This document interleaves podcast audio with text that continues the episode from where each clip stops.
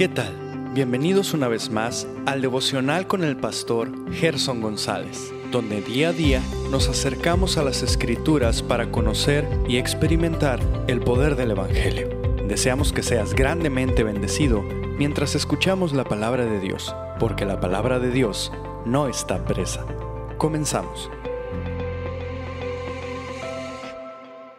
Muy buenos días, que el Señor te bendiga en esta ocasión. Gracias por acompañarnos y gracias por tener un corazón abierto y un oído presto para escuchar la palabra del Señor. Quisiera venir a las palabras del puritano Robert Hawker, la bendita obra del Espíritu.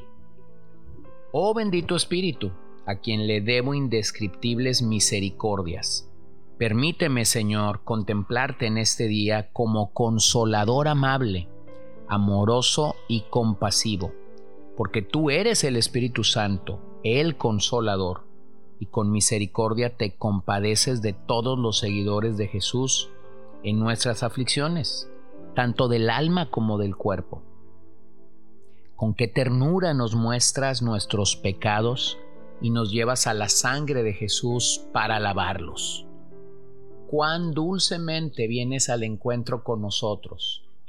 Nos alientas, fortaleces, instruyes y llevas a toda verdad. Y cuán poderosamente en ocasiones, por medio de tu gracia reconfortante, nos permites aniquilar las obras de la carne para que podamos vivir. Santo, bendito y todopoderoso Consolador, sigue visitándonos. Ven, Señor, y permanece en mí. Quédate conmigo para siempre. Demuestra que eres el enviado del Padre y del Hijo viniendo a mí en el nombre de Jesús, enseñándome todas las cosas preciosas relacionadas con Jesús y actuando como quien nos hace memoria de Él.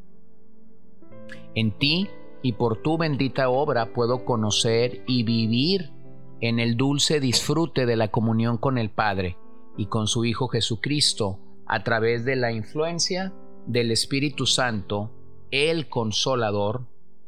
Amén. Así que podemos acercarnos nuevamente con toda confianza y seguridad al mensaje que el Salmo nos está eh, dando retomemos el Salmo 143 y ahora vayamos a los últimos versos. Verso 9. Líbrame de mis enemigos, oh Jehová, en ti mi refugio. Enséñame a hacer tu voluntad, porque tú eres mi Dios. Tu buen espíritu me guía a tierra de rectitud. Por tu nombre, oh Jehová, me vivificarás. Por tu justicia sacarás mi alma de la angustia y por tu misericordia disiparás a mis enemigos y destruirás a todos los adversarios de mi alma, porque yo soy tu siervo. Bueno, recordemos que estamos destacando en este salmo que el salmista está suplicando la libertad que solamente Dios puede traer y después la voluntad o la dirección de Dios llevándose a cabo en su vida. Hemos visto cómo David ha pasado de la pasión a el aprieto en el que se encuentra y ahora está pidiendo claramente situaciones específicas. Señor, desmaya mi espíritu delante de ti. Eh, pon tu rostro sobre mí. Deposita tu buen espíritu claramente hablando del el Espíritu Santo, la tercera persona de la Trinidad, como el Salmo 51.11 nos lo recuerda, no me eches de delante de ti y no quites de mí tu Santo Espíritu. Bueno, hay que recordar que en el Antiguo Testamento el Espíritu Santo vino de manera intermitente, dando capacidades administrativas a los reyes, a eh, capacidades de milicia a ciertos hombres, pero su ministerio fue intermitente. Tal fue el caso de José en Egipto, de Moisés y de posteriormente los 70 ancianos de Israel para gobernar a la nación, el caso de los jueces, el caso de Saúl, que en un momento recibió esa capacidad, pero después se le quitó, y posteriormente David. Así que Salomón cuando fue joven pidió sabiduría para gobernar.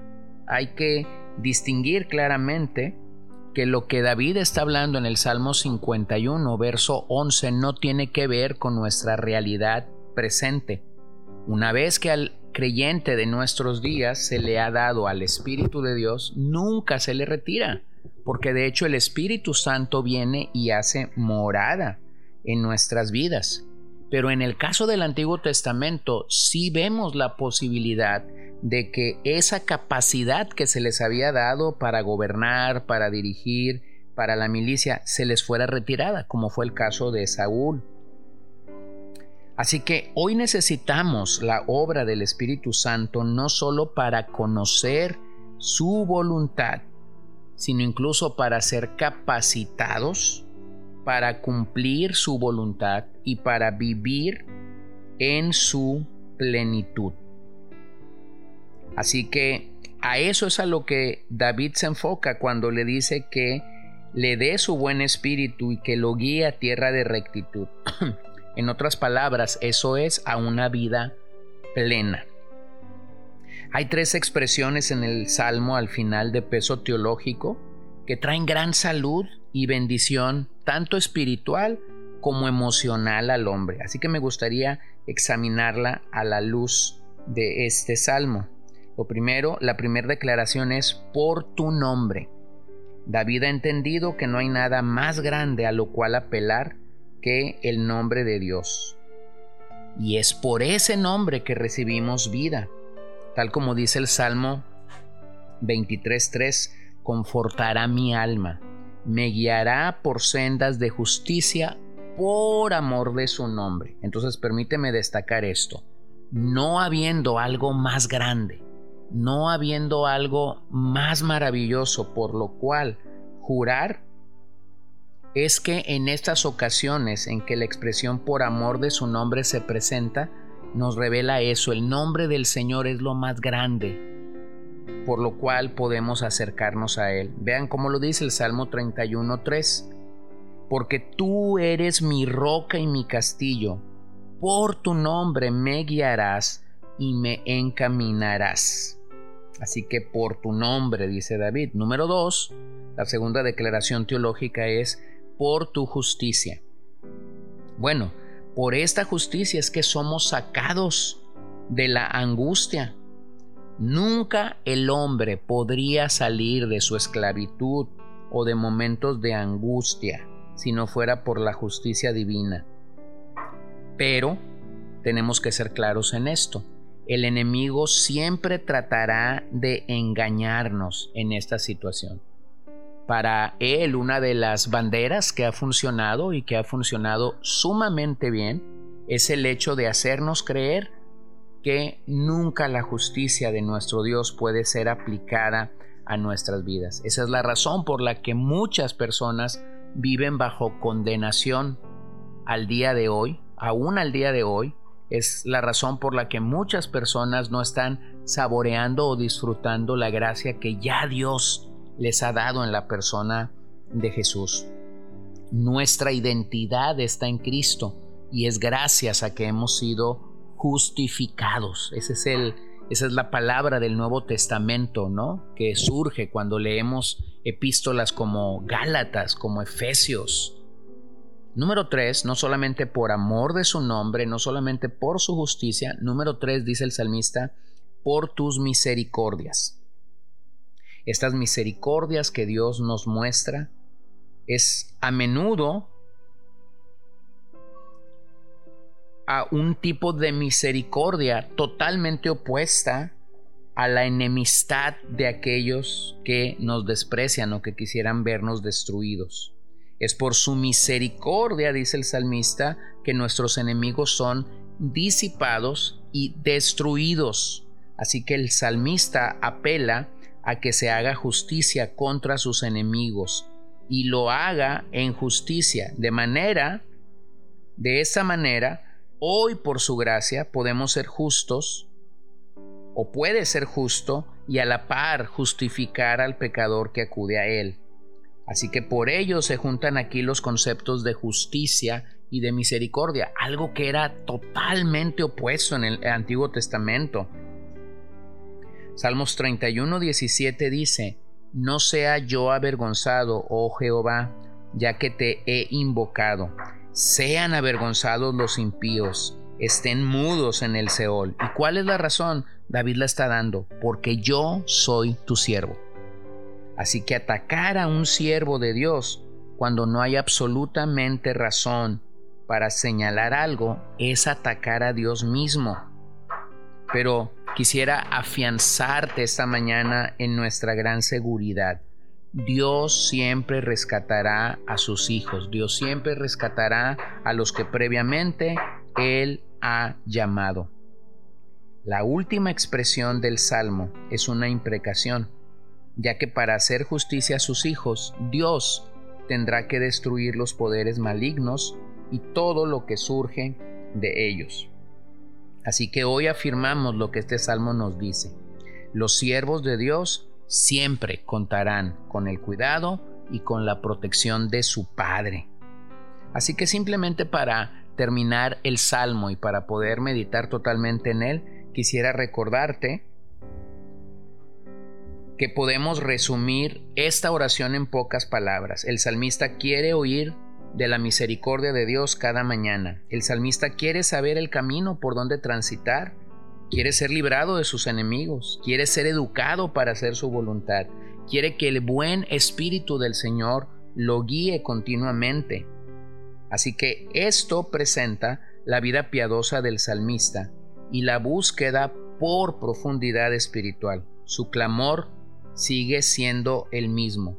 Él busca descubrir cuál es la voluntad de Dios para su vida. Y creo que todos nosotros haríamos bien en hacer lo mismo, en poder buscar cuál es la voluntad de Dios para nuestras vidas por medio de su palabra y una vez que su palabra nos muestra su voluntad, entonces orar alrededor de ello. Bueno, quisiera tomar este pequeño resumen para entonces orar lo que el Salmo nos está diciendo el día de hoy. Y ah, permíteme entonces guiarte esta mañana para hacerlo. Padre, te doy gracias esta mañana por la oportunidad que tenemos de cerrar el contenido de este salmo. Juntos al salmista te rogamos esta mañana que podamos oír de tu misericordia esta mañana, que podamos estar conscientes de la gran misericordia de Dios sobre nuestras vidas, que podamos saber el camino por donde tú quieres que nosotros transitemos y que mientras caminamos y avanzamos en ese camino, y claro que enemigos se levantarán, pero estamos confiados que tú nos librarás. Líbranos, oh Señor, líbranos de nuestros enemigos.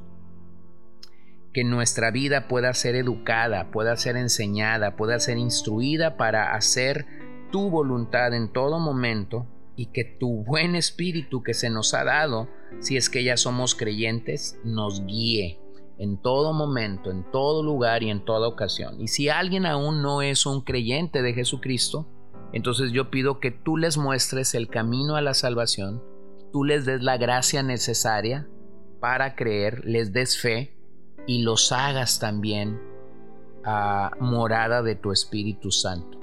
Todos necesitamos la obra de tu Espíritu y por eso pedimos que nos lo des y hagas notorio a nosotros esta obra. En tu nombre oramos, Señor. Amén.